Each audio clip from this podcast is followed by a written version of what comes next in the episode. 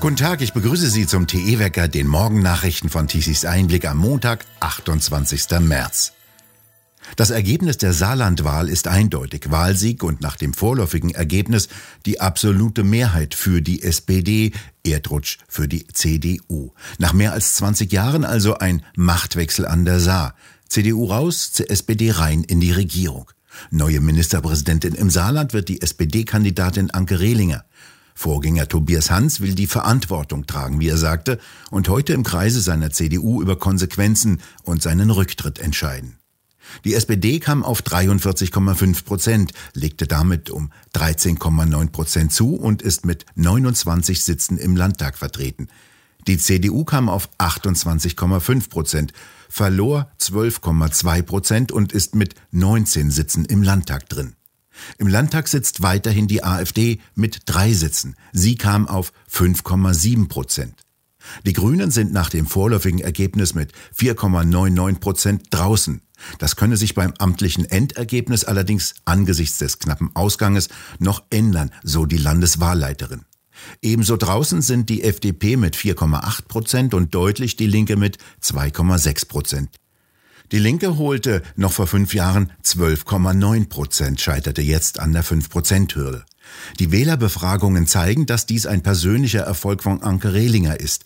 Andere Faktoren spielten keine wesentliche Rolle. Hans hatte sich im Wahlkampf in Sachen Corona als Hardliner positioniert. Seinen Landsleuten verpasste er eines der strengsten Regelwerke in Deutschland.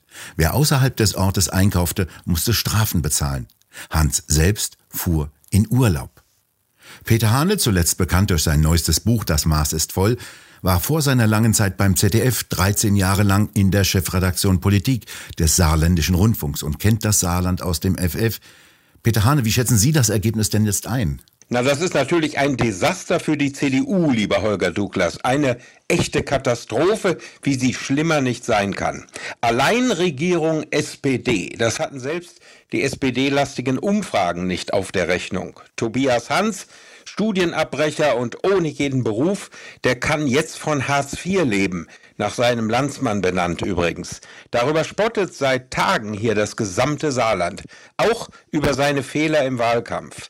Politisch wird sich kaum etwas ändern, denn die bodenständige Anke Rehlinger war ja bereits Mitglied der sozialdemokratisierten CDU-geführten Regierung.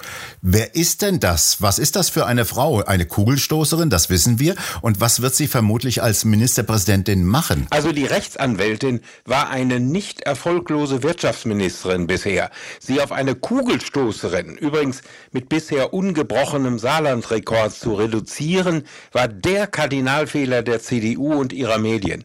Und es tat dem finanziell maroden Saarland immer gut, direkte Verbindungen zum Reich zu haben, wie es hier immer noch heißt.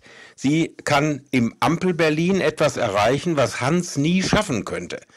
Ein SPD-Triumph, den sich die CDU übrigens selbst zuzuschreiben hat ein Merkelianer als Kandidaten und dann eine Bundespartei, die bereits letzte Woche nahezu öffentlich in einer Schaltkonferenz die Wahl verloren gegeben hat. Das ist doch irre. AKK dagegen, die hat vor fünf Jahren den schlechten Umfragetrend noch gewendet, kurz vom Wahltermin. Die März-CDU hat also versagt, nicht nur die an der Saar. Welche Bedeutung hat das Ergebnis im Saarland denn für Berlin, wenn es denn überhaupt eines hat? Naja, das könnte der Beginn einer Serie werden. Als nächstes kommen wieder zwei von Merkels Altlasten zur Wahl, Ministerpräsidenten in Kiel und Düsseldorf. Da kann man auch getrost die SPD wählen, denken viele. Die Bundespartei hat null Wahlkampf an der Saar gemacht, regiert auch völlig am Volk vorbei. Studienabbrecher, die kennt man sonst nur von der SPD, also von Kevin oder dem Nils Annen. Da waren früher in der Union noch alle Berufe vertreten, vom Bauern über den Konditor bis zum Unternehmer. Das ist alles vorbei. Und äh, ich sage bewusst Union.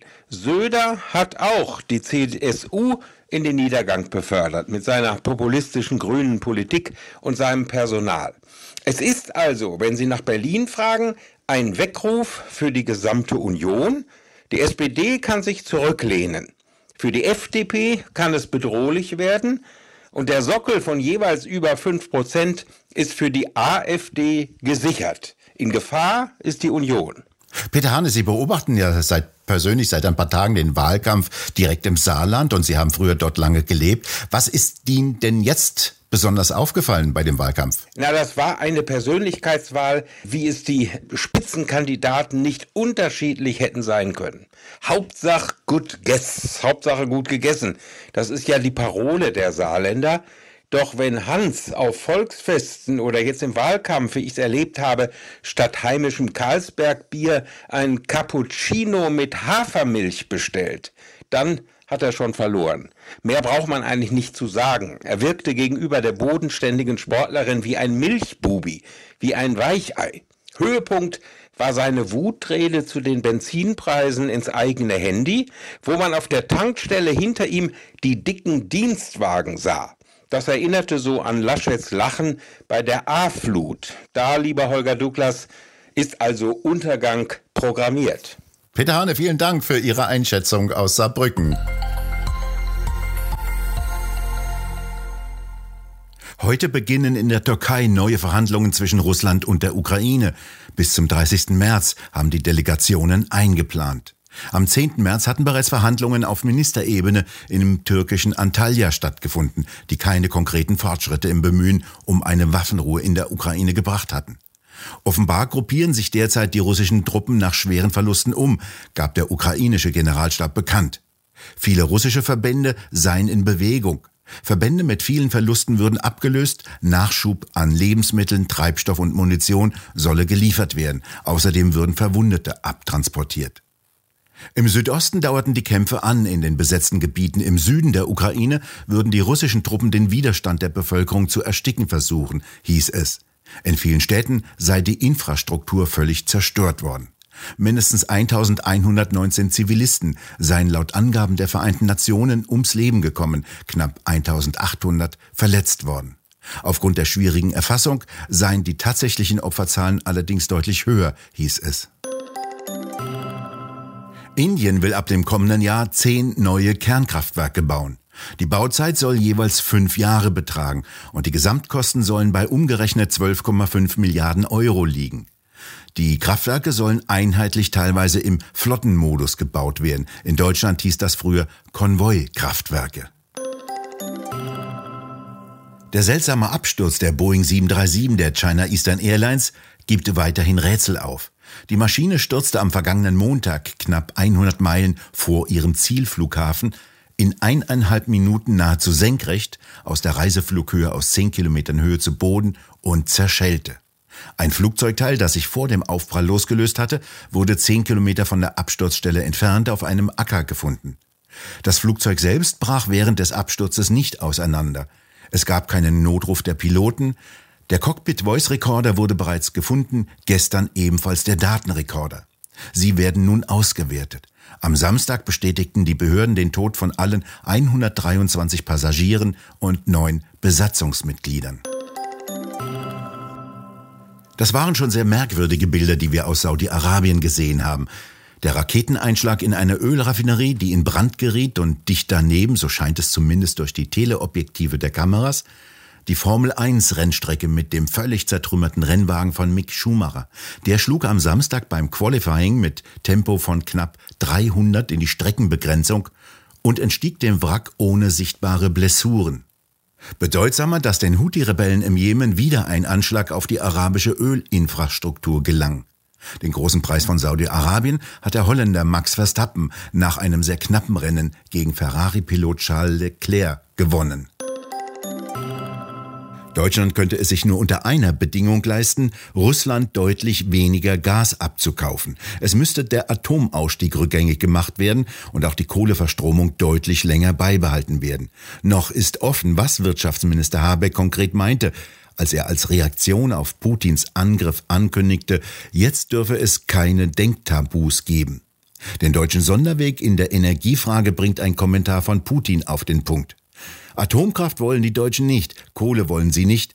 Und wenn sie in Zukunft mit Holz heizen wollen, dann finden sie das auch nur bei uns in Sibirien. Dieser Sonderweg ist ein Dead End. Das schreibt Alexander Wendt in seiner Analyse über sibirisches Erdgas und deutsche Energienot. Wo?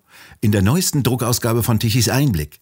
Dieses fein gestaltete und sorgfältig gedruckte Heft finden Sie im gut sortierten Zeitschriftenhandel oder direkt im Onlineshop bei www.tichiseinblick.shop auf der Webseite. Dort können Sie die Ausgabe auch als PDF-File herunterladen. Im Süden heute noch einmal blauer Himmel und Sonne mit Temperaturen bis zu 21 Grad. Im Norden etwas wolkiger und kühler. Von 12 bis 14 Grad reichen dort die Temperaturen. Am Dienstag kommen die ersten Störungen herein. Es wird deutlich kühler und ab Mittwoch wird im Laufe der Woche polare Luft hineinfließen. Es wird bei diesem Kaltlufteinbruch deutlich kühler und es können Schneeschauer kommen. Der Schnee kann in den höheren Lagen durchaus liegen bleiben. Es wird wechselhafter. Aprilwetter eben. Wir bedanken uns fürs Zuhören und schön wäre es, wenn Sie uns weiterempfehlen. Weitere aktuelle Nachrichten lesen Sie regelmäßig auf der Webseite tichiseinblick.de. Und wir hören uns morgen wieder, wenn Sie mögen.